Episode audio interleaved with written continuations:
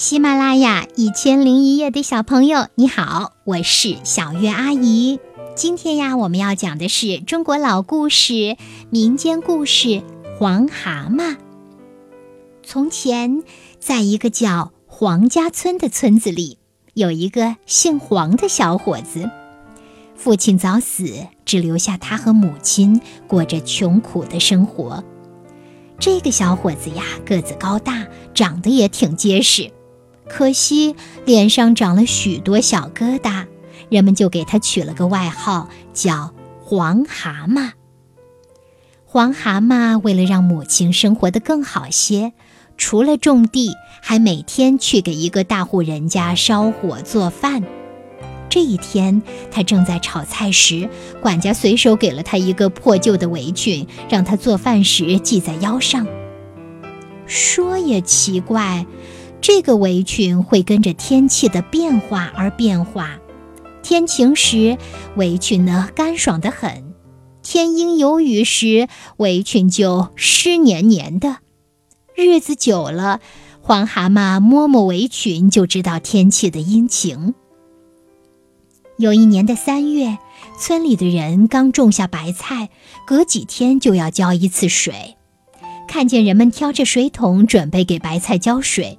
黄蛤蟆说：“你们就别辛苦了，明天就要下雨了。”果然，第二天就下了一场雨。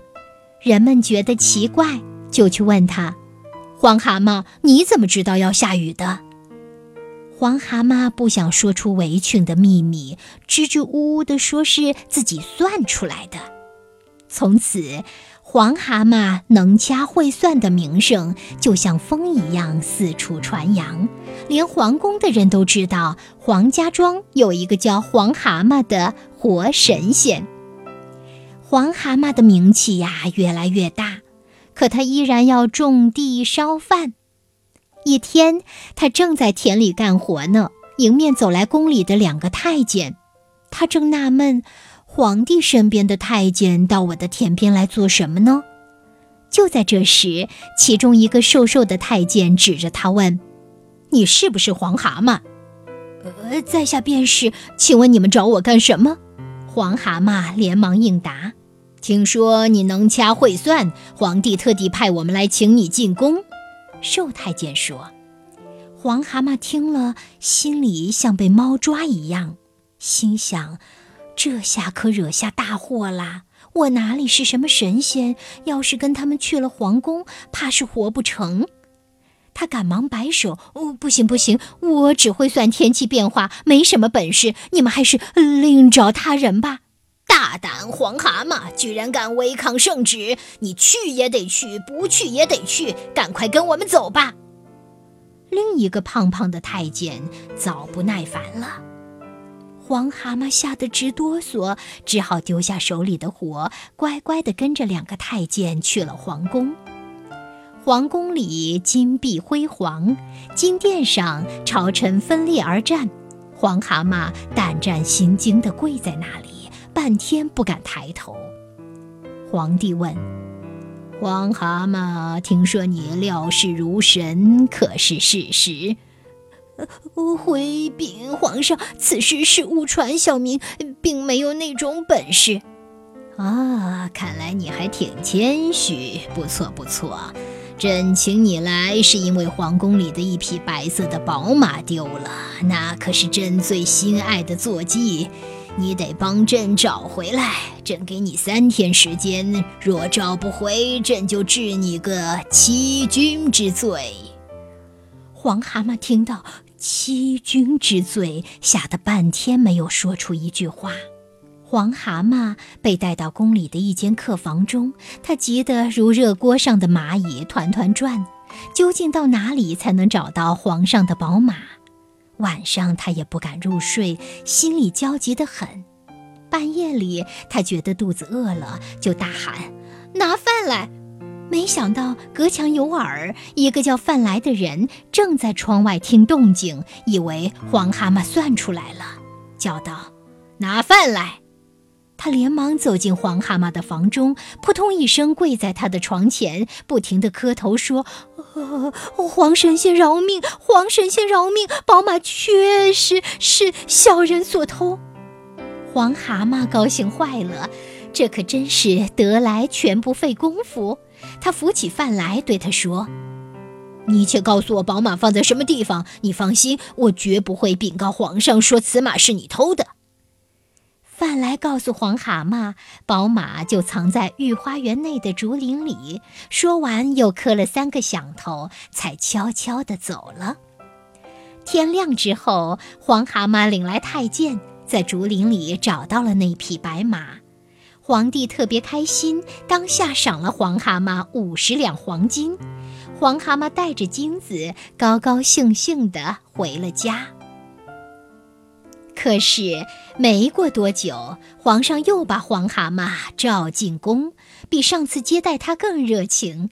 皇上对他说：“呃，黄神仙，上次你不费吹灰之力就找到了朕的宝马，现在朕的玉印丢了，这可是天大的事情，传出去要让天下人笑话。”朕限你三日之内算出玉印在哪里，算出来朕就招你为驸马爷；算不出，朕可要拿你问罪呢。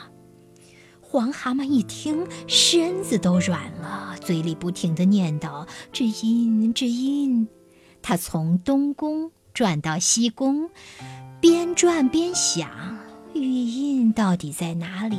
如果找不到玉印，自己的这条命就没了。刚好西宫里有一口井，黄蛤蟆见了，心想：这次是死定了。与其让别人杀了我，不如我自己跳井吧。他站在井边，嘴里不停地念叨着：“这印印。”没想到西宫娘娘见此情景，以为黄蛤蟆发现印被他丢在了井里，一把抓住黄蛤蟆的衣袖。黄神仙饶命！黄神仙饶命！这印不是我拿的，是那没规矩的宫女偷来丢在井里的。听了这话，黄蛤蟆心里的石头终于落了地。他对西宫娘娘说：“哦，娘娘您放心，我只管找到玉印在哪里，不会说是谁偷的。”皇上找到了玉印，龙颜大悦，允诺招黄蛤蟆为驸马爷。公主却有点不相信他，便找出了一个点子，要考考这个未来的驸马爷。那天饭后，他抱着一个玉石瓶走进黄蛤蟆住的客房，对他说：“都说你神机妙算，我倒要考考你。你若能算出瓶里装的是何物，我就和你成亲；若算不出，我就一剑杀了你。”说完，抽出自己随身佩戴的宝剑。看着宝剑的寒光，黄蛤蟆一下瘫坐在椅子上，心想：这回真完了。我死了不要紧，我的老母亲谁来照顾呀？想到这里，他的眼泪哗哗地往下流。他边哭边说：“阴晴变化莫围裙，宝马藏在竹林中，玉印丢失井边转。”黄蛤蟆死在玉石瓶。公主听到“黄蛤蟆”三个字，笑着说：“被你猜中了，我这瓶中就装了一只黄蛤蟆，因为瓶口太小，怕是要闷死了。”于是呀，黄蛤蟆就真的成了驸马爷。他还将自己的母亲接到宫中，和他们生活在一起。好啦，这个故事讲完了，你是不是也很为黄蛤蟆担心呢？是呀，这黄蛤蟆可真够倒霉的。不过后来呢，他也真够幸运的，对吧？有时候确实会有一些为难的事情发生。如果天不助我们，我们该怎么办呢？黄蛤蟆可是天助者也，对不对？好像老天总在给他帮忙呢。那么，天如果没有帮助我们，我们靠谁帮助自己呢？嗯，小鱼阿姨呀，要请你想想看，也和你的爸爸妈妈聊一聊，然后把你的想法告诉给我好吗？